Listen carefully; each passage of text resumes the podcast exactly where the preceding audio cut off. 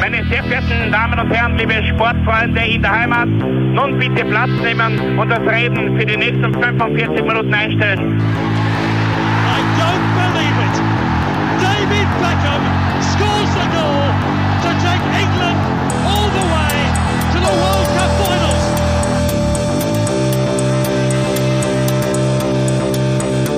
Oh, they've scored! I do not believe what I've just seen!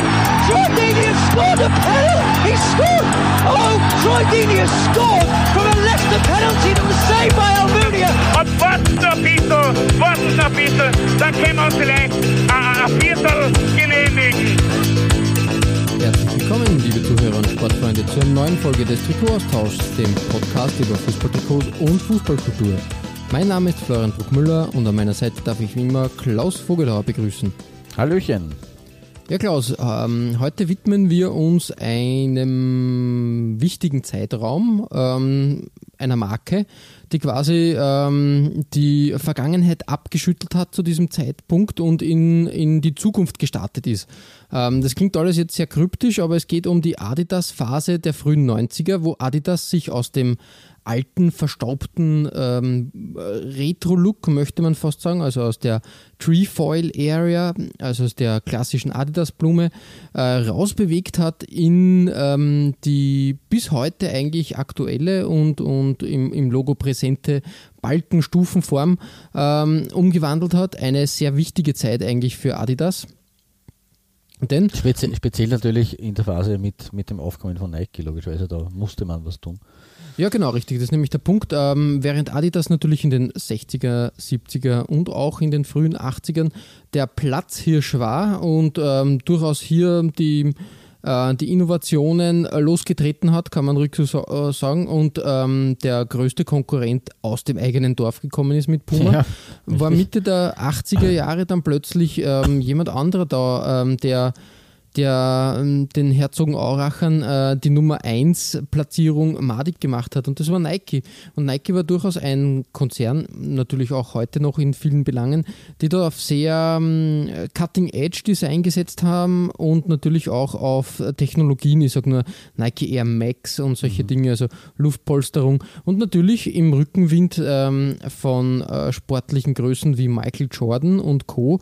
hat man da natürlich Zugpferde gehabt, die international plötzlich plötzlich äh, ganz groß da waren und ähm, ist, ist Adidas fast in eine ganz große Misere geschlittert. Mm, allerdings, ja. Ähm, jetzt ist dann Anfang der 90er, besser gesagt, ähm, ja, in 1990, 91, ähm, in Kooperation mit dem Adidas Marketing-Experten Robert Strasser und dem Design-Guru äh, Peter Moore ähm, die Equipment-Linie entstanden. Also ein komplettes radikales Redesign der Marke Adidas hin zu so quasi, wie kann man sagen, ähm, schnörkellos No-Bullshit-Design, so kann man das nennen. ja, es war halt wirklich, wirklich sehr, sehr, ähm, sehr tech-orientiert plötzlich. Also plötzlich ist die, äh, was ja Equipment so, es war halt ein Sportequipment plötzlich, also eine technische äh, Sache und auch die, die, die Designs war einfach performance-basiert, äh, so würde man behaupten. Mhm. Also da war mit, mit, mit äh, so wie das war, dass halt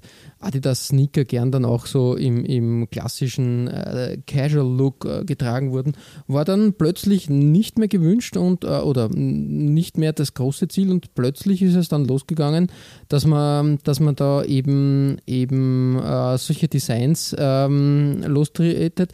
Und da war natürlich der Adidas Equipment äh, von 1990, der Schuh, eigentlich die Silhouette für den Erfolg.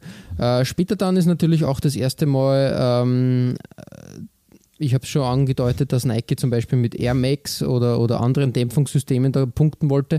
Mhm. Und Adidas hat mit, dem, mit der Torsion Technology, also quasi einer, einer, ja, wie soll man sagen, es ist nicht eine Kopie der Air Max-Version, aber ähnlich, ähm, also quasi auch gepunktet hat mit, mit den, den Worten, ja, das ist unsere Art von Dämpfung und das findet jetzt in der Equipment-Linie statt.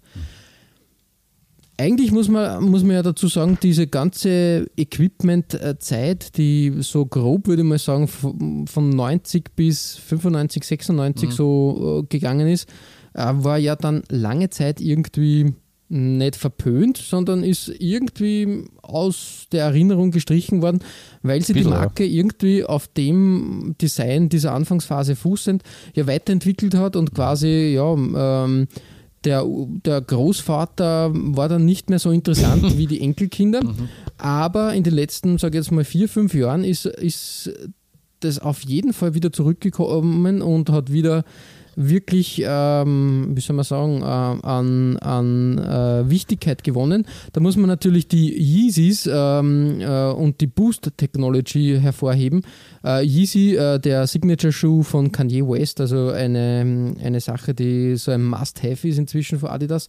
Und Adidas hat sich da auch stark halt in der Musik und, und Kulturszene etabliert und hat Pharrell Williams als, als als Markenbotschafter dabei. Und äh, die setzen natürlich auf die Designs, die in den frühen 90ern auch quasi ihnen gefallen haben. Und ja, da sind etliche, etliche Designs äh, inspirierend auf, auf der EQT-Line dann plötzlich wieder aufgetaucht. Ein sehr interessantes äh, Phänomen. Und auch im Fußballsektor muss man echt sagen, äh, man hat es äh, bei der äh, bei der WM 2018 gut gesehen. Äh, plötzlich hat sich Adidas da auf alte Stärken wieder konzentriert und ja. alte Designs wieder hervorgegraben. Und da war halt, ähm, da hat man gemerkt, okay, da, da schlummert jetzt mehr dahinter. Und wenn du dir zum Beispiel ähm, die Major League Soccer ähm, Designlinie der aktuellen Saison 2020 anschaust, da merkt man schon, dass man sich da durchaus inspirieren hat lassen und, und wirklich auch zurück ins Archiv gegangen ist und diese alten, alten ikonischen Designs einfach hervorgekramt hat und damit gearbeitet hat und die aber neu interpretieren musste, weil wir haben das schon ein paar Mal angesprochen ähm, die Adidas, wir werden es ja bei unseren 10 Trikots jetzt auch sehen, Adidas hat da sehr mit dem Vorschlaghammer designt, äh, soll heißen, die drei Streifen sind in den Vordergrund gerückt und ja. zwar massiv, sehr, sehr bold, äh, sehr, sehr äh, mit einem Understatement. Das erlaubt aber heutzutage die UEFA bzw. die FIFA auch nur mehr zu teilen, mhm. weil, ähm, weil ja der Sponsor, also der Ausrüster, äh, einen, nur einen gewissen Prozentsatz am Trikotplatz haben darf. Darum hat das ein bisschen angepasst werden müssen. Darum sind die Trikots jetzt äh, aus, aus, aus der aktuellen Saison äh, 2020 Major League Soccer ähm, haben zum Beispiel etwas schmalere Streifen bzw. feinere Streifen, um dieser Auflage gerecht zu werden. Ja, Richtig. nichtsdestotrotz eine sehr spannende äh, Phase, wie ich finde, vor allem, weil sie mich auch geprägt hat, so als, als Einstieg in diese ganze Fußball- ähm, ähm, oder an, äh, das Interesse an, an, Fußball und auch Fußballtrikots. Und darum ähm, auch ein, ein super Thema, dass wir da mal loslegen und diese Phase von Adidas einmal näher beleuchten. Weil trikottechnisch ist da wirklich einiges passiert. Das stimmt. Ja, Klaus, ähm, lange Rede, kurzer Sinn. Ähm, was findet sich bei dir auf der Nummer 5? Ja, wir starten äh, mit äh, lieben Grüßen an unseren Freund des Hauses, äh, Michi Niederer und in Salzburg. Ähm, weil äh, da muss ich ein bisschen ausholen, äh, um das Ganze noch ein bisschen zu würdigen. Das haben wir eigentlich noch nie wirklich gemacht, aber man muss feststellen, äh, die ersten Erfolge der, der, Salzburger Austria waren in den 70ern schon bereits äh, mit einem Vizemeistertitel und am vierten mhm. Platz sogar. Ähm, das vergisst man gerne. Äh, und dazu sind sie noch dreimal im Cupfinale gestanden, nämlich 74, 80 und 81, haben dreimal verloren. Also äh, es war ein bisschen so, die, die, es haftet ihnen bis in die 90er Jahre so das unglückliche Image des ewigen Zweiten oder des äh, sympathischen äh, Verlierers an. Ähm, aber spätestens mit Beginn der 90er Jahre haben sie dann so richtig nach den Sternen und dann eben nach einem Titel gegriffen, nachdem sie ihn davor immer verpasst hatten. Ähm, sie sind 1989 wieder aufgestiegen in die erste Division. Mhm. Ähm, und bereits äh, drei Jahre später, nämlich in der Saison 91-92, äh, war man mitten im Meisterschaftsrennen, was ja eigentlich äh, auch Wahnsinn ist. Uh, und obwohl ich eigentlich damals neben uh, St. Pölten, vor allem in St. Pölten, auch uh, Rapid-Fan war oder immer so ein bisschen grün-weiße ähm, ja, äh, grün-weißes Blut ein wenig in meinen äh, Adern geflossen ist, haben die Salzburger damals äh, ebenfalls meine Sympathien für sich gewonnen, weil äh, das Titelfinish dieser Saison 91-92, das war so eine der ersten äh, nationalen äh, Saisonen im nationalen Fußball, die ich wirklich aktiv miterlebt habe. Und dieses Titelfinish war ein wahres Drama in Violett, jedenfalls für ein violettes Team. muss man erklären, die Salzburger sind Herbstmeister geworden in dieser Saison Und der FC Tirol hat am vorletzten Spieltag gegen Stahl Linz verloren und die Wiener, die Wiener Austria wiederum in St. Pölten, mhm. jeweils mit 0 zu 1. Und damit ist in der, äh, vor der abschließenden äh, Runde, vor, dem, vor der letzten Runde, äh, Austria Salzburg zwei Punkte, damals war nur die Zwei-Punkte-Regel, zwei Punkte für einen Sieg, also noch, noch nicht drei, also zwei Zähler, einen Sieg quasi, äh, vor der Wiener Austria und eben den Innsbruckern gelegen. Ähm, allerdings äh, ist zum, genau zum Abschluss des Direktduells also Austrias äh, auf dem Programm gestanden und das in Wien. Und äh, die Violetten als Favoriten haben das bessere Torverhältnis gehabt. Das heißt, ein Sieg im direkten Duell äh, genügt und man hätte, man, man, stößt Salzburg doch noch last minute vom Thron, obwohl man dieses, die gute Ausgangsposition vorher verspielt hat. Und es kam dann, wie es kommen musste, vor 40.000 Zuschauern im, im damaligen Praterstadion, im jetzigen Ernst-Happel-Stadion, ähm, was für ein Ligaspieler nationales äh, äh, äh, ein Irrsinns-Zuschauerauflauf eigentlich ist. Nur so beim Austria-Wien-Match, die ja auch traditionell äh, mit Zuschauer äh, ja, Schwund will ich nicht sagen, aber mit, mit eher wenigen Zuschauern kämpfen mhm. äh, für einen Spitzenverein. Hat dann die Wiener Austria mit 2 zu 1 gewonnen. Ich glaube, die Tore haben äh, Toni Pfeffer und André Oges geschossen und sind damit auf den letzten Drücker Meister geworden. Und das in einem echten Krimi, weil am Schluss waren, die Tiroler haben auch das letzte Spiel gewonnen und am Schluss waren die Wiener Austria, die Salzburger Austria und Tirol alle punktgleich mit 33 Punkten. Ähm, an Spannung nicht zu überbieten. Das hat mir für die Salzburg aber damals sehr leid getan, weil wir gedacht haben, na, X hätte gereicht und das sind eh, ah, der, der ewige Verlierer, sympathisch. Leider nicht geschafft, aber das Drama ist in der Folgesaison noch größer geworden. Du siehst, ich baue das Ganze ein bisschen auf. Ähm, äh, weil da hat man nach einem 0 zu 1 äh, der Wiener Austria in Steyr äh, bei mhm. sieben ausstehenden Partien schon fünf Punkte Vorsprung gehabt. Aber die Wiener Austria hat sechs Spiele in Serie gewonnen unter anderem äh, das Direktduell in Lehn, in Salzburg-Lehn mit 3 zu 1 äh, bei den Salzburgern und haben wieder Punkte gleich vor Salzburg den Titel geholt. Also es wäre es nicht äh, zu toppen, äh, ist es, hat diesmal der Vorsprung wieder nicht gereicht und wieder ist man Zweiter geworden. Aber aller guten Dinge sind drei. Und ich habe mich dann 1993, 94 wirklich gefreut für die Salzburger, weil äh, sie haben zurückgeschlagen und haben sie noch jahrelang im Zweikampf mit, diesem, mit dem Wiener Cousin sozusagen endlich die Meisterschaft gesichert.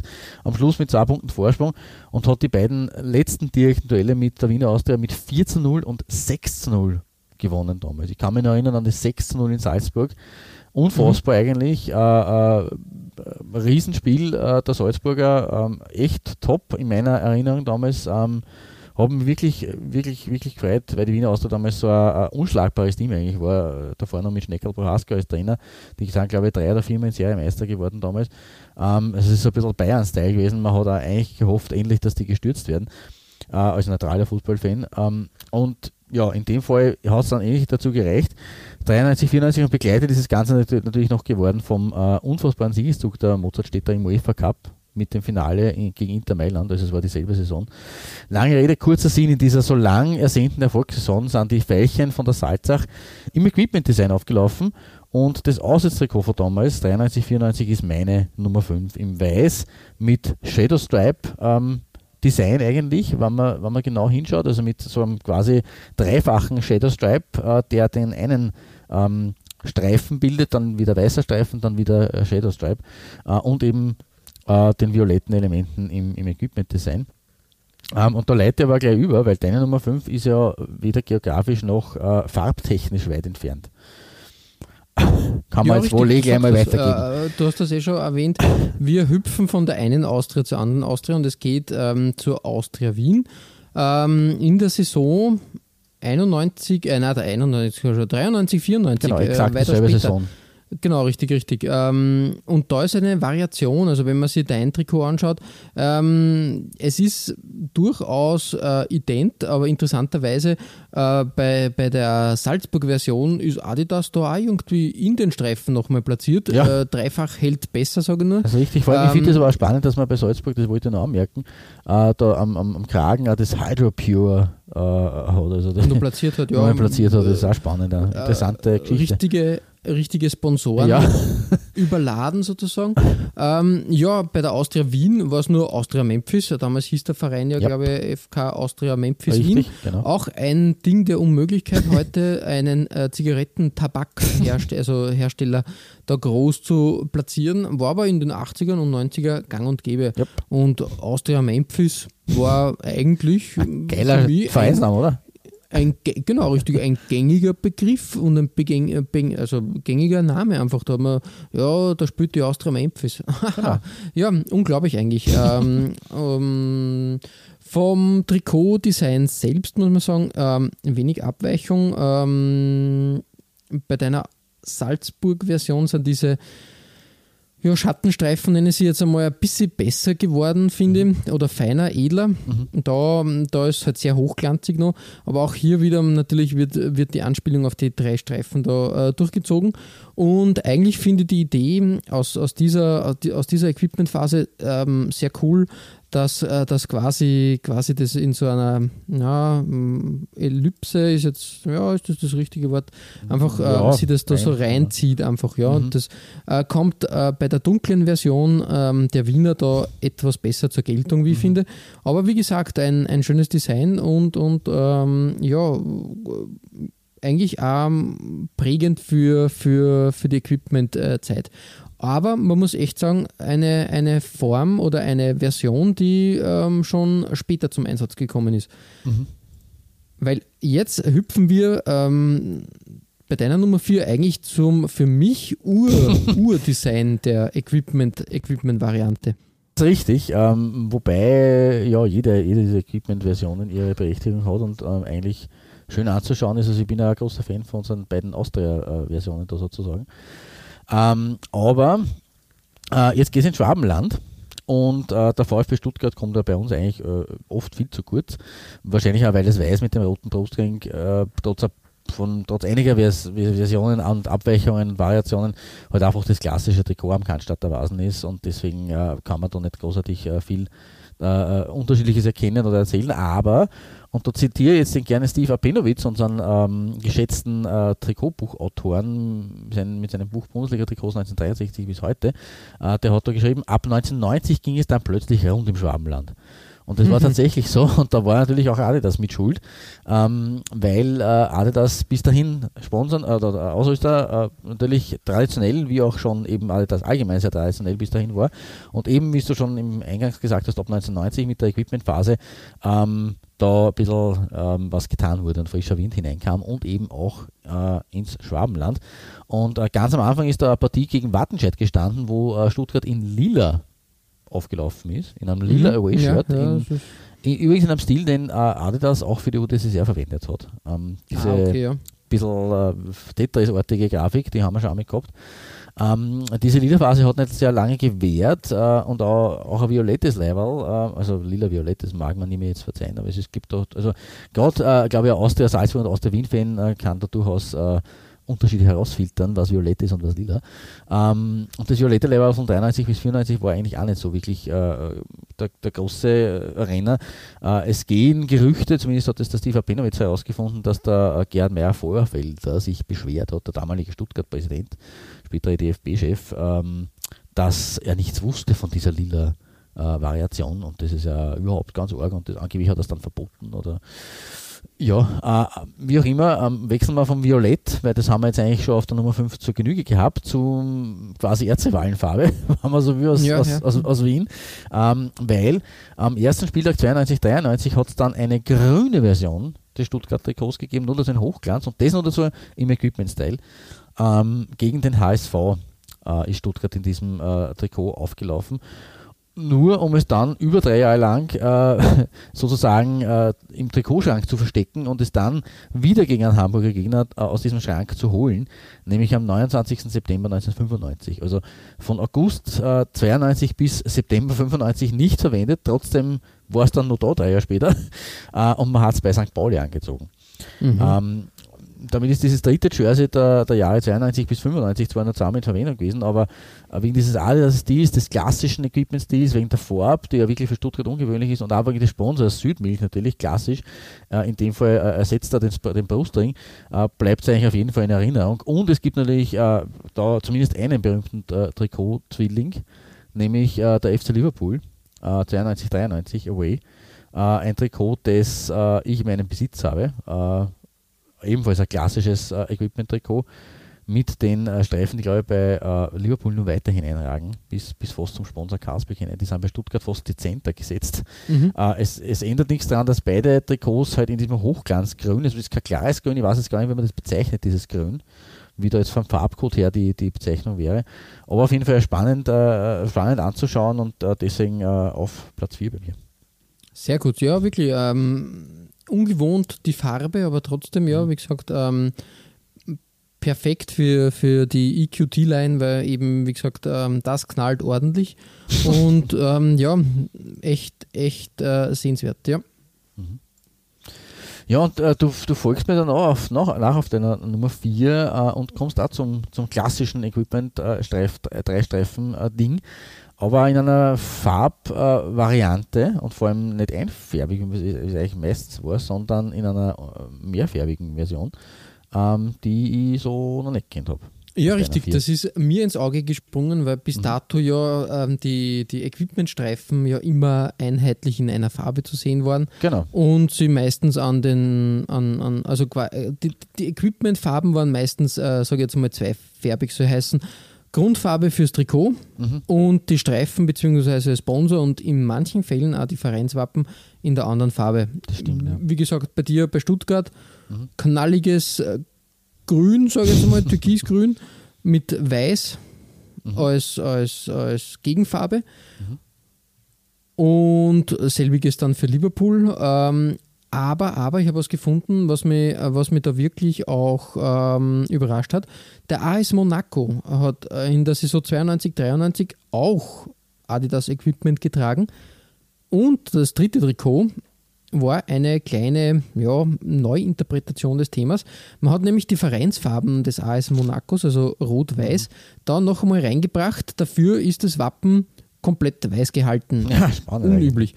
Tam, Tam Oil als, als Sponsor äh, auch ganz in weiß, aber dafür halt rot-weiß-rot, fast schon eine österreichische, also eine österreichische Variante, ähm, auf diesem ja, Himmelblau, möchte ich fast sagen.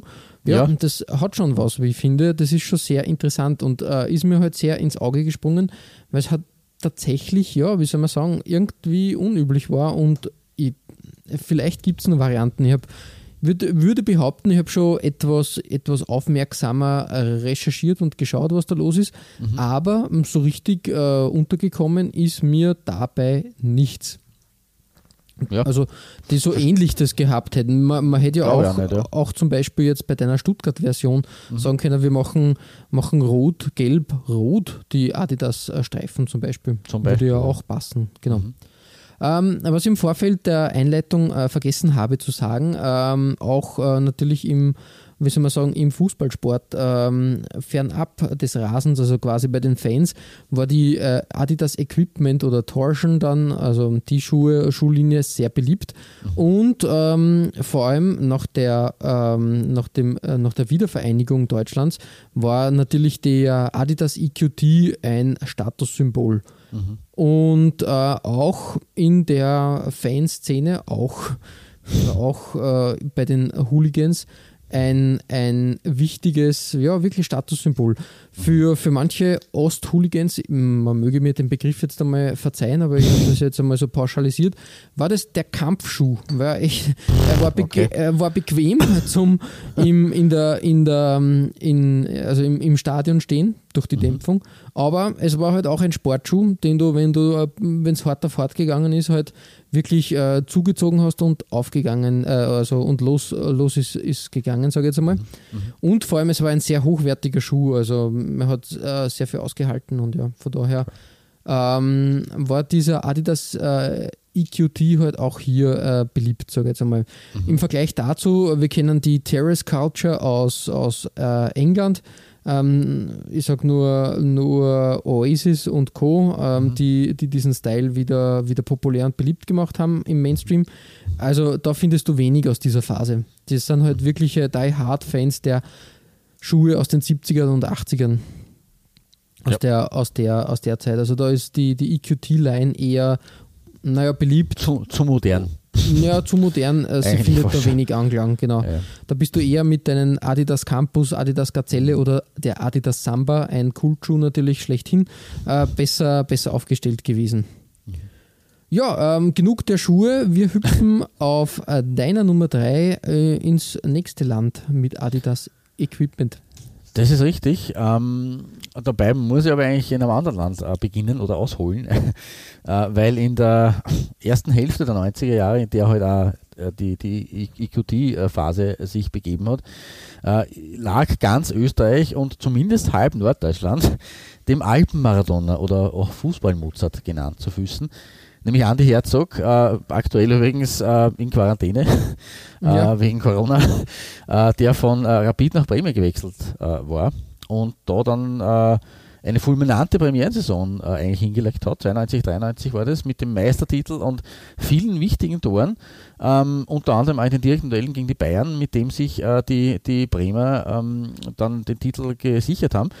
Und äh, nach diesem großartigen Jahr, wo eben auch der Andy, wie der Otto Hergel immer gesagt hat, Andy Herzog viel beigesteuert hat, äh, durfte der SV Werder dann im Folgejahr an der neuartigen Champions League teilnehmen. Ah, was ist denn das? Was war denn wohl das? Äh, und dort hat man nicht mehr ganz an die nationalen Erfolge anschließen können, aber ein Highlight gab es doch. Und zwar im Heimspiel gegen den RSC Anderlecht. Äh, der Andi Herzog hat dabei keine so gute Figur gemacht. Ich habe ein Foto übrigens auch vor ihm aus dem Spiel. Das äh, ist aber aus Halbzeit 1. Äh, er ist zur Halbzeit ausgewechselt worden, weil er wirklich nicht so gut performt hat. Äh, beim Stand von 0 zu 3, wohlgemerkt daheim im Weserstadion. Also ja, ja. nicht unbedingt äh, eine, eine, eine Glanzleistung nach 45 Minuten 0 zu 3 hinten zu sein.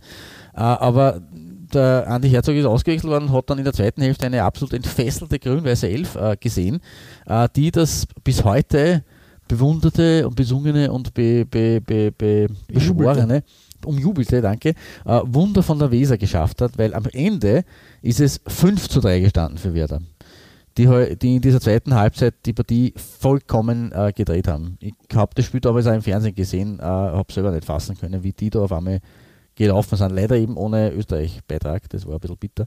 Mhm. Ähm, aber warum erzähle ich jetzt diese Geschichte, wenn es eigentlich nicht um Österreich geht und auch nicht um Werder und um, um, um äh, Deutschland. Ähm, die arme Anderlecht 11, die diesen äh, heftigen Turnaround erdulden haben müssen, ist zumindest in Style aufgelaufen, weil äh, das Auswärtstrikot war im Equipment Design und das wusste durchaus zu gefallen. Mhm. Äh, vor allem hier anzumerken natürlich auch das Werder-Design, das wir schon mal vorhin vorangeholt haben, aber es bei Österreich in, in, Verwendung war beim, beim ÖFB-Nationaltrikot. Ähm, aber natürlich das äh, äh Anderlecht-Design, das Anderlecht-EQT-Trikot mit dem ausgesparten Sponsor, weil damals hat die UEFA nur ganz äh, streng war mit den äh, Brustsponsoren, einfach ein weißer Fleck. Ja. Äh, aber mit, den, äh, mit dem Weiß, wir haben schon wieder Violett hier, nach den zwei Austrias aus Österreich, äh, aber wieder in einer anderen Art und Weise. Da, die Streifen sind doch sogar lustigerweise irgendwie ein bisschen, ja, also angeschnitten, der eine, zumindest der dritte. Ähm, ich habe leider Gottes kein Foto gefunden, das äh, irgendwie näher gewesen wäre, aber die Spielszenen aus dem Werder-Spiel sind zumindest wirklich live. Ja, cool. Äh, ein schönes Zeitdokument, muss man sagen. Man äh, passt jetzt nicht ganz zur Folge, aber mir gefallen auch die Puma-Trikots, die hat die österreichische Nationalmannschaft ja auch getragen, genau. in einer schwarz-weißen Version. Sehr umstritten. Viele sagen, was war denn das für ein komisches Design, was da getragen wurde. Finde ich aber passend zu den 90ern und hat durchaus ähm, seinen Platz in den Design Hallen und, und Best und, und, und Himmeln. Genau. Sehr richtig, ja. Aber genau, also Werder und Anderlecht haben da gemeinsam gute Figur abgegeben. Da ist durchaus ein kleiner Exkurs erlaubt. Ähm, ich habe vorher gesagt, halb Norddeutschland lag dem Andi Herzog zu Füßen. Das ist deswegen so, weil es eben Bremen war. Und die zweite Hälfte Norddeutschlands im Fußball ist ja bekanntlich äh, rot behost oder eigentlich blau-weiß-schwarz, wenn man jetzt die Vereinsfarben ja nimmt. Mhm. Und das ist eigentlich passend, weil da hast du auf deiner 3 äh, auch eben genau diesen Verein. Darum kann ich da die Rutsche perfekt legen. Ja, voll. Ähm, in Hamburg sagt man Tschüss sozusagen, das heißt auf Wiedersehen. Ähm, ein Wiedersehen mit diesem Trikot macht auf jeden Fall Sinn, weil ähm, ist auch für mich so ein ikonisches ähm, Ding der frühen oder Mitte der 90er. Mhm. Ja, der HSV mit einem Heimshirt aus der Saison 94, 95. Ähm, Adidas, der Ausrüster, wie gesagt. Und da haben wir schon wieder die Streifensetzung ganz anders wie bei den vorigen Trikots. Nämlich dieses Mal kommen sie wie kleine Krallen links und rechts daher. Ähm, Finde ich äh, wieder interessant, weil wenn wir uns das Trikot so anschauen, muss man ohne, ohne die Adidas-Streifen, ist das eigentlich ziemlich langweilig und fast schon, ich würde fast schon sagen, sehr klassisch gehalten, weil diese, stimmt, ja. diese Art der, wir machen die Ärmeln in einer anderen Farbe und das Trikot, das, den Rest des Trikots dann in, in der Hauptfarbe. Das ist ja ein alter Hut, muss man sagen. Das kennt man ja und das wird ja schon, weiß nicht, seit Ja. ewig schon gemacht. Also da ich, ja, genau, richtig. Und da finde ich halt, ähm, da finde ich halt ähm, diese Lösung dann ganz, ganz interessant, weil da wird einfach äh, wirklich mit diesen Adidas-Streifen, die von den Seiten sich da reinschleichen ins Trikot, vor allem auch aber auch von der Farbe her noch ein Tüpfelchen draufsetzen, weil äh, das Schwarz ja de facto nicht wirklich, wirklich durchkommt, vorkommt. Genau. aber dann doch auch, auch äh, wieder stattfindet und halt im Großen und Ganzen wird da ja das Hamburger, äh, das HSV-Logo ja nochmal quasi umgesetzt. Du hast quasi außen das Blau, in dem Fall die Ärmeln. Du kämpfst dich weiter nach innen, da hast du das Weiß, die Raute, die wird gefüllt von dem Schwarz, die Streifen. Ja, sehr schön. Äh, weiters auch ein Überbleibsel aus längst vergangenen Tagen, äh, TV-Spielfilm als, als Sponsor. Auch was Ja. Schönes. Ähm, eigentlich auch so äh, die 90er natürlich die große Zeit der, der äh, Programmzeitschriften. Programmzeitschriften. äh, und äh, TV-Spielfilm damals ja, glaube ich, noch relativ neu. Ich glaube, die ähm, Erstausgabe war Also, ja. 90 oder sowas. Also, das war ja auch, die TV-Spielfilm war ja quasi da, um, um der Hör zu und den ganzen Ja. alteingesessenen ähm, Zeit, äh, äh, Programmzeitschriften einmal äh, die Leviten zu lesen. Und ich glaube, dass sie bis heute eigentlich erscheint und gar nicht so schlecht schlecht performt im, im Vergleich zu anderen Printprodukten. Ähm, trotzdem natürlich eine Sache, wo man denkt, ja, ähm, das war früher die Bibel, das hat man immer verwendet, äh, die, die äh, Programmzeitschrift und heutzutage muss man mal ganz, ganz ehrlich sein, naja, mh, keine Ahnung. Also, äh, Also, um, um, um, um aus dem privaten Nähkästchen zu plaudern, äh, äh, es ist vielleicht sehr, sehr, sehr privat, aber ähm, eine, eine Ex von mir hat äh, immer eine TV-Zeitschrift daheim haben müssen, weil die hat sie dann durchgeschaut und angestrichen, äh, was wichtige Sendungen waren und wann die sind und so weiter und so fort. Also das Ja, und, ist äh, erst, es es- war in den 2010er Jahren, also ja, Ja, es, anscheinend. es soll das auch noch geben, aber wie gesagt, äh, wenn du jetzt weiter zurückgehst, also die, die Programmzeitschrift war, war ja quasi, quasi ähm, was heutzutage Social Media fast, naja, würde jetzt zu weit gehen, aber es war halt äh, ein Informationsmedium par excellence. Ja, du hast da äh, die, die, die, die Programme, du hast wirklich, also zeitweise ist ja nach der Programmzeitschrift der der, der, der, der Ablauf der Woche dann geplant worden, muss man ja wirklich so sagen. Ja, wenn, da, äh, wenn da um, keine Ahnung, um 20.15 Uhr am Freitag eine neue Folge der Krimiserie XY gelaufen ist, Mhm. hat man gewusst, ja, heute gehe ich nicht zum Wirten, Ja. sondern ich bleibe zu Hause und, und schau mir, schau mir ähm, dieses Kleinod an TV-Kriminal-Serie an. Das stimmt, Und so war das. Und vor allem, man muss auch sagen, ähm, war natürlich auch meistens zu Dumpingpreisen damals, Mhm. von glaube ich, die Tiefe, also ich, Müssen wir ich jetzt umrechnen, Rechne, ich weil- rechne immer noch in Schilling, aber ich sage jetzt nur, weiß nicht, äh, so 15 bis 20 Schilling, also ich Dann sage jetzt mal sieben, ja, also mit zwei Mark warst du meistens so dabei, Mhm, sage ich jetzt einmal, genau. äh, um, um das für, für unsere Freunde aus Deutschland noch aufzudröseln. Ja, wie gesagt, ähm, war schon spannend. Und natürlich war es dann immer spannend, wenn ein neuer Fernsehsender plötzlich da Platz Ja, gefunden hat. Richtig, Wie ja. kann man den empfangen? Kann man den sehen? Was ist da los? Was hat der? Stimmt. Und das war ganz lustig. Ähm, noch kleiner äh, Exkurs, was TV-Spielfilm betrifft. Äh, Oliver Kalkove, hochgeschätzter Kalkhoff ist Fernsehsatiriker, Mattscheibe. ja, er hat äh, bis heute, glaube ich, eine eigene Kolumne in, in der TV-Spielfilm. Wirklich? Ja, Ich okay. glaube, Kalkoves letzte Worte oder so. War immer auf der letzten Seite immer sehr, sehr, sehr nett zum, zum Lesen. Ja, Apropos- ähm, ja. Apropos TV-Spielfilm, da habe ich auch noch einen Exkurs. Ich bin mir jetzt nicht sicher, ob das in einer Folge schon von uns vorgekommen ist. Ich glaube aber schon, dass ich das einmal erwähnt habe. Ähm, die TV-Spielfilm war doch, glaube ich, mich erinnern zu können, jener Sponsor, der damals gesagt hat, die letzten vier Saisonspiele des HSV, äh, bitte nicht wir auf der Brust, sondern Lehrer. Also ihr müsst leer bleiben, weil wir schämen uns so für euren Auftritt, dass wir uns nicht auf euch am Trikots finden wollen. Und das muss Mhm. auch so in dieser Das- Mitte der 90er Jahre Phase Jetzt, wo gewesen du sein. sagst, das kann durchaus sein, ja, wirklich, ja. Ich glaube, dass Ähm, die Geschichte irgendwann mal bei einem HSV-Trikot gehabt habe. Ich weiß es nicht mehr in welcher Folge. Ja, Oder ich habe sie das- nur im Kopf, aber ich glaube schon, dass man das einmal in einer Folge gehabt Ja, ja, richtig, richtig. Ähm, ja, auch bold, bold Statement, muss man Ja, sagen. Also wenn man das so, so äh, an die Herangehensweise würde sich heute, glaube ich, dann keiner mehr trauen, weil da ist man Ja, schneller weg vom Fenster und hat, hat da. Probleme. Ja, genau, weil äh, das ist ja, da, da, da, wenn man den, den dieses, dieses, dieses Aushängeschild dann quasi verliert und das, das ist ja trotzdem, dann äh, entgeht einem halt viel an, an Werbezeit oder an, an Präsenz. Und Mhm. Das gibt man ihm dann preis. Und das will, glaube ich, heute keiner mehr machen, das stimmt. Du sagst das richtig, ja. Ähm, genug von der TV-Spielfilm und genug vom Hamburger SV. Was finden wir Schönes bei dir auf der Nummer 2?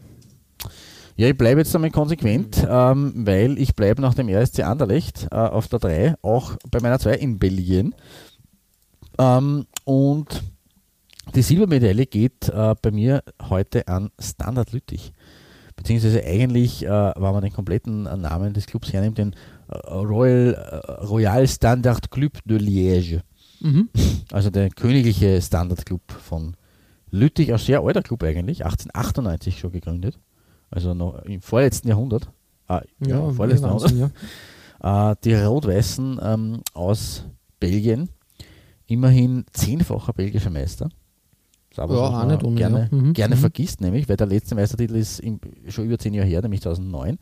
Aber da haben sie nochmal äh, Höhenluft geschnuppert, 2018 und 2009, äh, Back-to-Back äh, Championship sozusagen. Davor, vor diesem Doppel, Ende der 2000er Jahre, äh, war der letzte Titel 1983. Also die großen Jahre sind, ja, also zumindest in der Meisterschaft schon äh, ein bisschen her. Ähm, aber sie waren in den 2010er Jahren äh, Cup-Spezialist, weil sie sind 2011, 2016 und 2018 Cupsieger geworden. Mhm, Und in ja. Summe sind sie achtfacher belgischer Pokalsieger, zehnfacher Meister und waren 1982 im äh, Finale des Europacups der Pokalsieger. Na bumm. Also nicht so übel, muss man sagen.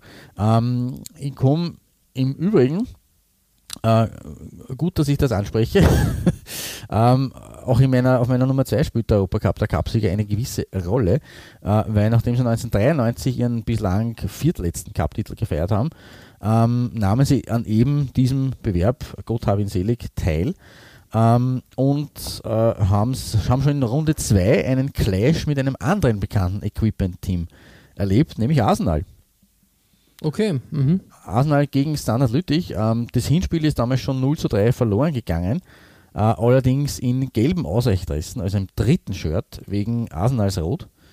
Ähm, das habe ich auch äh, für euch auf die Homepage gestellt. Äh, ist ebenfalls mit schwarz, nämlich mit schwarzen äh, Streifen äh, im Equipment Design äh, hier Mhm. zu sehen. Ähm, es gibt im Übrigen auch, bevor ich zum endgültigen, zur endgültigen Pointe komme, Unterschiede im Sponsorauftrag zwischen Meisterschaft und Europacup, was man sieht. Also ähm, in der Meisterschaft ist das Opel mit dem Opel-Symbol drüber. Ähm, und im Cup-Siegerbewerb, also im, im Europacup, steht nur der Opel-Schriftzug da. Ähm, das schaut ein bisschen verwortagelt aus, wenn ich ehrlich soll. Also es ist ein bisschen, da ist sehr viel Weißraum geblieben. Das Mhm, ist, äh, ja, ja, ja. das ist der Unterschied. Also, äh, Meisterschaft ist eben mit dem Opel-Zeichen, weiß nicht, wie man das nennt. Äh, Ja, und, ja, äh, ja, ja. Europacup eben ohne dem Mit dem Symbol. Opel Blitz. Genau, richtig. Ja. ja. Und der Blitz, den haben sie im Europacup draußen gelassen. Ähm, war dann nicht so erfolgreich. Äh, da ist dann der Blitz nämlich eingefahren in Gestalt der Gunners aus London. Ähm, nach dem 0 zu 3 eben in London äh, ist man im Rückspiel daheim dann gegen das Gelb der Gunners ähm, ganz in weiß angetreten mit roten Streifen. Das war dann das Away-Shirt. Eine kuriose Sache, dass man das Heimshirt eigentlich nicht verwendet hat. Ähm, geholfen hat es aber gar, gar nichts. Im Gegenteil, äh, es hat daheim nach dem 0 zu 3 Auszeit ein historisches 0 zu 7 Debakel gegeben.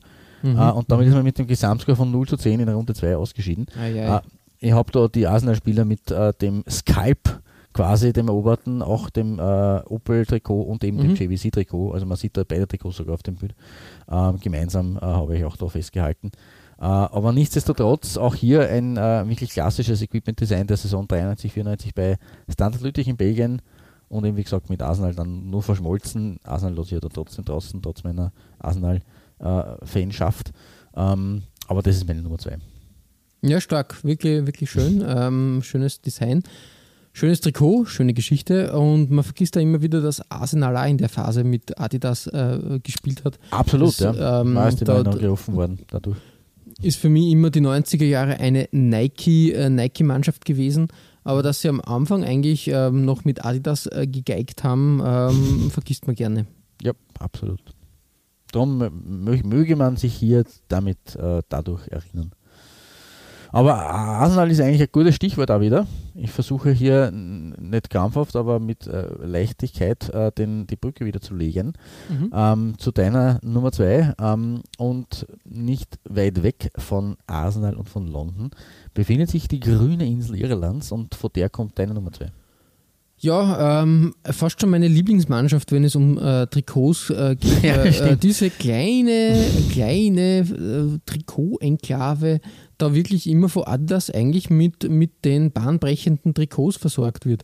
Quark mhm. City. Quark City haben wir schon einmal besprochen oder mehrmals schon auf dem Tableau gehabt. Mhm. Erstens, weil sie ähm, ja einen Sponsor gehabt haben. Mit, mit Guinness ja einen extrem coolen Sponsor haben, äh, zu dem damaligen Zeit, äh, Zeitpunkt zumindest. Ich glaube, heutzutage haben sie es leider nicht mehr. mehr. Also haben, aber, wir haben es irgendwann einmal gehabt mit einem sehr seltsamen Sponsor. Ich weiß nicht mehr, was das war. Das, das kann ich mir auch nicht mehr genau erinnern. aber Whirlpool Guinness, Airline war das Quark City. Das na, kann sein, aber ich glaube, in der Bierfolge haben wir auch drüber gesprochen. Ja, das stimmt. Äh, Guinness natürlich eine super Sache. Und weil sie natürlich das 1990 äh, WM-Trikot Deutschland-Design äh, getragen haben in einer anderen Form. Jetzt habe ich äh, mich äh, bei meiner Nummer 4 beim AS Monaco weit aus dem Fenster gelehnt und habe gesagt, äh, natürlich habe ja. ich bei meiner Recherche noch nicht anderes gefunden, aber, aber ähm, natürlich einen Aus Ausreißer gibt es da immer wieder, muss man sagen, und das ist Cork City. Nämlich die haben das schon in der Saison 91, 92 getragen, die Adidas Equipment Phase. Und da muss man sagen, äh, zu dem Zeitpunkt, glaube ich, also wirklich, wenn du dir überlegst, sie haben 90, 91 ähm, das Adidas WM-Design gehabt. Mhm und 91, 92 dann dieses Design. Wahnsinn, innerhalb von mhm. zwei Jahren so, so einen Quantensprung im Trikotdesign hinzulegen, irre. Mhm. Und hier wurde natürlich auch wieder, wieder äh, getrickst äh, und man hat einfach grün, orange-grün verwendet als Adidas Equipment Balken, mhm. was ich extrem super finde. Ähm, super Design, wirklich modern, schöne, schöne Sache. Schaut wirklich super aus und mit dem Guinness-Schriftzug, ja, wirklich äh, ziemlich simpel, aber, aber, aber gelungen, wie ich finde. Das ist tatsächlich irisch-patriotisch eigentlich, das Trikot, oder? Ja, voll, so durch und durch. Also wirklich, das, da, da, da kann man nichts sagen. Und ja, wie gesagt, Quark City da als, als wirklicher Vorreiter der Sache. Und was mir auch gut gefällt, das Adidas Equipment-Logo auch in grün gehalten. Ja, das stimmt. Nicht Hätte auch schwarz sein können, eigentlich. Ja. Aber in dem Fall, tadellos. Gute Arbeit von Adidas und äh, quasi ähm, quasi dem, der kleinen gallischen oder irischen Trikot. Äh, Enklave, die da, die da super Trikots bekommt. Ähm, sie haben ja voriges Jahr quasi als Jubiläumstrikot dann ja auch wieder das Design äh, der WM 90 bekommen. Mhm. Auch wieder in den Cork City Farben. Ja. Ähm, wirklich, wirklich eine coole Sache und äh, ja, Cork City und Adidas das passt hervorragend, wie ich finde. Ich glaube auch, dass Cork City durchgehend Adidas irgendwie. irgendwie das äh, ist durchaus möglich, ja. Mhm. Ich habe da so die Vermutung, ich, ich lehne mich da jetzt wieder weit aus dem Fenster, das hat vielleicht irgendwas damit zu tun, dass da in Irland, da in der Nähe, ähm, in der Nähe irgendwas, äh, ein, ein, ein Werk ist oder irgendwas stattfindet. Mhm. Ja, aber coole Sache auf jeden Fall. Mhm. Genau. Klaus, es ist soweit. Äh, wir erreichen die Nummer 1 und da gibt es auch was Schönes zu sehen. Das ist korrekt. Und zwar wirklich, also da war ich ziemlich baff. oh, das, das freut mich, weil dich baff zu machen ist eine große Challenge. Ähm, nicht, dass ich es äh, absichtlich probieren würde, ähm, aber es ist immer eine Adelung quasi, wann es mir gelingt. Uh, und deswegen finde ich das sehr schön. Ich war aber selber auch sehr baff. Ähm, ich war übrigens auch sehr baff. Ich muss einen Nachtrag zu meiner Nummer 2 machen, was Standard Lüttich betrifft, weil Standard Lüttich haben wir, glaube ich, noch nie vor, also im, im Trikotaustausch gehabt. Ähm, derzeitiger Trainer ist ein Ex-Spieler von Standard Lüttich, den man auch kennen könnte, nämlich Michel Prudhomme. Ah, ja. um, und Rekordspieler von Standard Lüttich ist, man glaube es nicht, uh, ein Luxemburger. Wirklich, das habe ich Ja, gewusst. mit 474 Partien, Guy LR. Ah, okay. ähm, äh, der als e- einer der besten luxemburgischen Spieler äh, äh, der Geschichte gilt.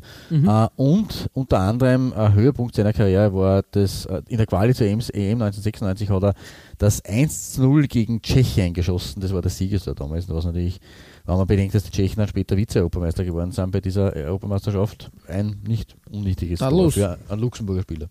Genau, das sei hier noch äh, erwähnt am Rande.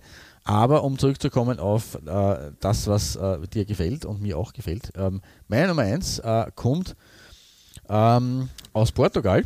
Mhm. Ähm, und äh, ich habe hier ein, ein Bild von, vom FC Porto aus der Champions League 1993, 94 auch wieder. Das war anscheinend wirklich eine, eine Saison, die sehr im Fokus gestanden ist heute bei mir. Ich glaube, es ist das vierte Trikot aus der Saison. Bei mir zumindest und bei dir haben wir es auch schon gehabt. Ähm, Away, Champions League, getragen hier in dem Fall gegen Anderlecht, wodurch, wodurch sich wieder ein bisschen der Kreis schließt, weil es war nämlich in derselben Gruppe, in der auch Werder war in dieser Saison. Ah, ja, ja. Und das passt wieder zu meiner Nummer 3 dazu. Und da habe ich ja schon ein bisschen was gesagt. Ähm, aber bei Porto ist halt wirklich, da bin ich so wie du bei Monaco etwas fast etwas baff gewesen äh, und äh, fasziniert gewesen vor allem. Äh, ich glaube nicht, äh, mich erinnern zu können, dass es ein durchsichtiges, unter Anführungszeichen, äh, äh, Equipment Design äh, dass ich das jemals gesehen hätte. Nein, und in dem Fall ist es eben so. Also es ist Mhm. quasi wirklich ein, ein blaues Trikot mit blau gefüllten, wenn man so will, äh, Equipmentstreifen, die halt nur weiß umrandet sind. Aber in Wahrheit ist es hier nicht so, dass es so wie bei den anderen eben äh, ein einfarbiges Trikot mit dann eben den, der zweiten Farbe die, die Streifen oder so wie wir es bei, bei, bei dir bei Cork und bei, bei Monaco gehabt haben, was auch schon an sich sehr, total außergewöhnlich war und ist, äh, dass man da mehrfarbige Streifen gemacht hat. Nein, Porto ist einen Weg noch, äh, einen, einen Schritt noch weiter gegangen und hat ähm, die drei Streifen in derselben Farbe wie das Trikot gemacht und dadurch schaut es auch eigentlich total arg aus. Also ist man wirklich Ja, voll. Ich war auch ziemlich baff, weil wie gesagt, ähm, eigentlich eine coole Idee, dass du das da so quasi, quasi, ja, nur die Umrandungen weiß hältst und das Mhm. dadurch komplett äh, ein neues Design wird und wirklich, Ja. wirklich schön und gelungen, ja. Passt, passt wirklich hervorragend und gefällt mir außerordentlich gut, vor allem, weil ich dieses Design noch nicht gekannt habe. Ja, also immer wieder graben wir Dinge füreinander und für euch aus. Und deswegen ist es auch meine legitime Nummer 1, weil das halt wirklich für mich mein heutiges Top-Trikot, weil es eben so außergewöhnlich ist. ist. Ähm, und äh, 1987 gab es ein Meistercup-Finale, in dem der FC Porto sich den Meistercup-Titel gekrallt hat. Mhm. Und der Gegner in diesem Finale war kein geringerer als deine Nummer 1, nämlich der Stern des Südens, FC Stern des Bayern. Südens. Genau, richtig. Ähm, eine Adidas-Folge ohne dem FCB ähm, ist natürlich, ähm, ähm, naja, schweres Vergehen nicht, aber gehört irgendwie dazu.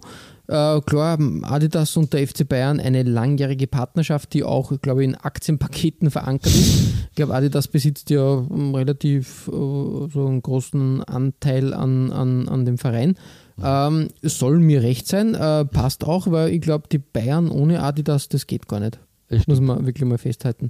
Natürlich hat der FCB auch die Equipmentphase durchgemacht und da sind durchaus einige Schönheiten, ähm, die wir schon präsentiert haben, ähm, ähm, haben da stattgefunden.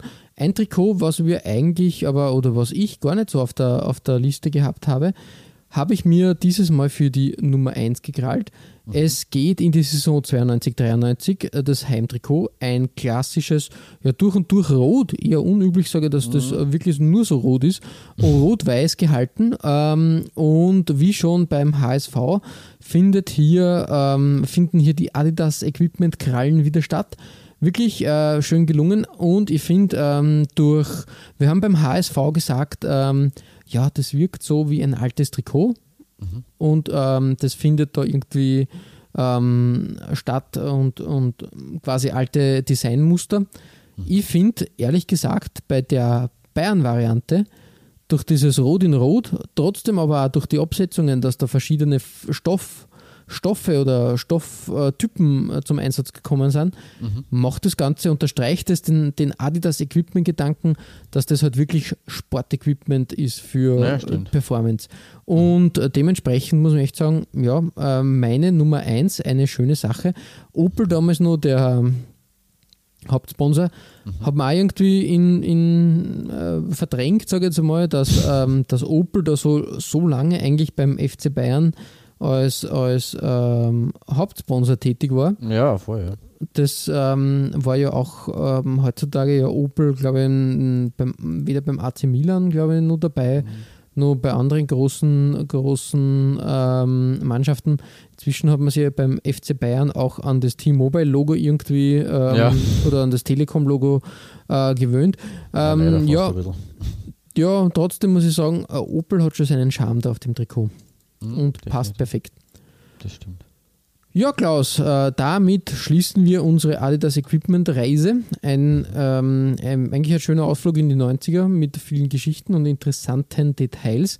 Mhm. Eine schöne Phase und ja, auch wenn sie nur in dieser ähm, extremen Form kurz existiert hat, bis heute schwingen die, die Design-Vibes dieser Phase bei Adidas Trikots und Adidas Produkten ja weiter, sage ich das mal. Das stimmt. Vor allem, es, es, es schwingt ja nach. Also gerade diese, diese Sache, dass sie Adidas ähm, damit äh, designtechnisch äh, sozusagen vom, vom Klassischen gelöst hat und, und wirklich weitergegangen ist und, und, und halt quasi gestartet in die, in die 90er gestartet ist, ähm, war ja der, der Schub für alles, was seitdem irgendwie ein bisschen gefolgt ist, äh, was eben design- und kreativmäßig geleistet wird. Ja, ja. Gerade also bei einer, aber auch natürlich prinzipiell weiter. Durch diese Design, Designkrieg, was jetzt kann, aber durch diese bisschen, wo man schon geschaut hat, dass man mit Nike da mithalten kann, was die, die Freshness betrifft und so weiter, ähm, davon hat schon das Trikotdesign sehr profitiert. Ja, richtig. Also der Zugzwang war wichtig, weil ich glaube, mhm. sonst würde man, ich glaube, Adidas würde heute auch noch existieren, aber ja, ich glaube, es natürlich. wäre durchaus ein sehr biederer und konservativer Haufen, der da ähm, mhm. sich in Herzogenaurach zusammengefunden hätte. Ihr findet alle besprochenen Trikots als Nachlese der Episode auf unserer Facebook-Seite www.facebook.com slash Trikotaustausch Infos rund um den Podcast oder auch über uns selbst findet ihr auf unserer Homepage www.trikotaustausch.at. Weitere Trikotaustauschgeschichten findet ihr auf unserer Instagram-Seite unter Trikotaustausch oder eben auf unserer Facebook-Page. Wir freuen uns über Feedback, gerne als Kommentar oder Message auf Facebook oder per Mail an feedback at trikotaustausch.at. Wenn euch unser kleiner Podcast gefällt, freuen wir uns natürlich auch über 5 Sterne auf iTunes.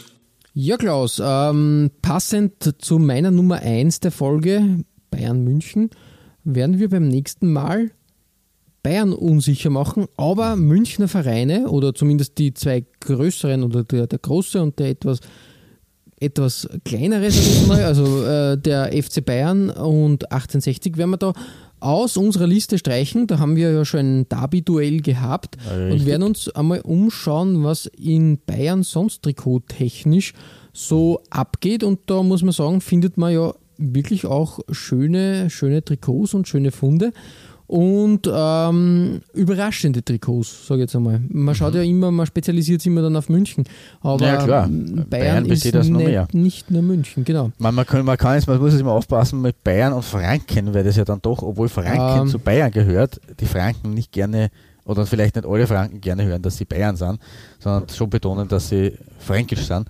Ähm, aber abseits von, von Franken ist halt Bayern gerade mittlerweile ähm, ich glaube, die letzten Jahre ist aus der Regionalliga Bayern einiges Richtung dritte Liga und eben auch jetzt zweite Liga aufgestiegen. Ähm, also Bayern hat sich im Fußball, glaube ich, schon sehr manifestiert in den letzten Jahren, was eben abseits von München betrifft. Deswegen ja, richtig, richtig. Blick. Und darum ähm, zahlt es sich aus, da einen kleinen Rundgang durch Bayern zu machen, trikottechnisch. Bis dahin verbleiben wir natürlich wie immer mit sportlichen Grüßen. Einem ganz, ganz, ganz herzlichen Gut. Shirt. Und bis bald.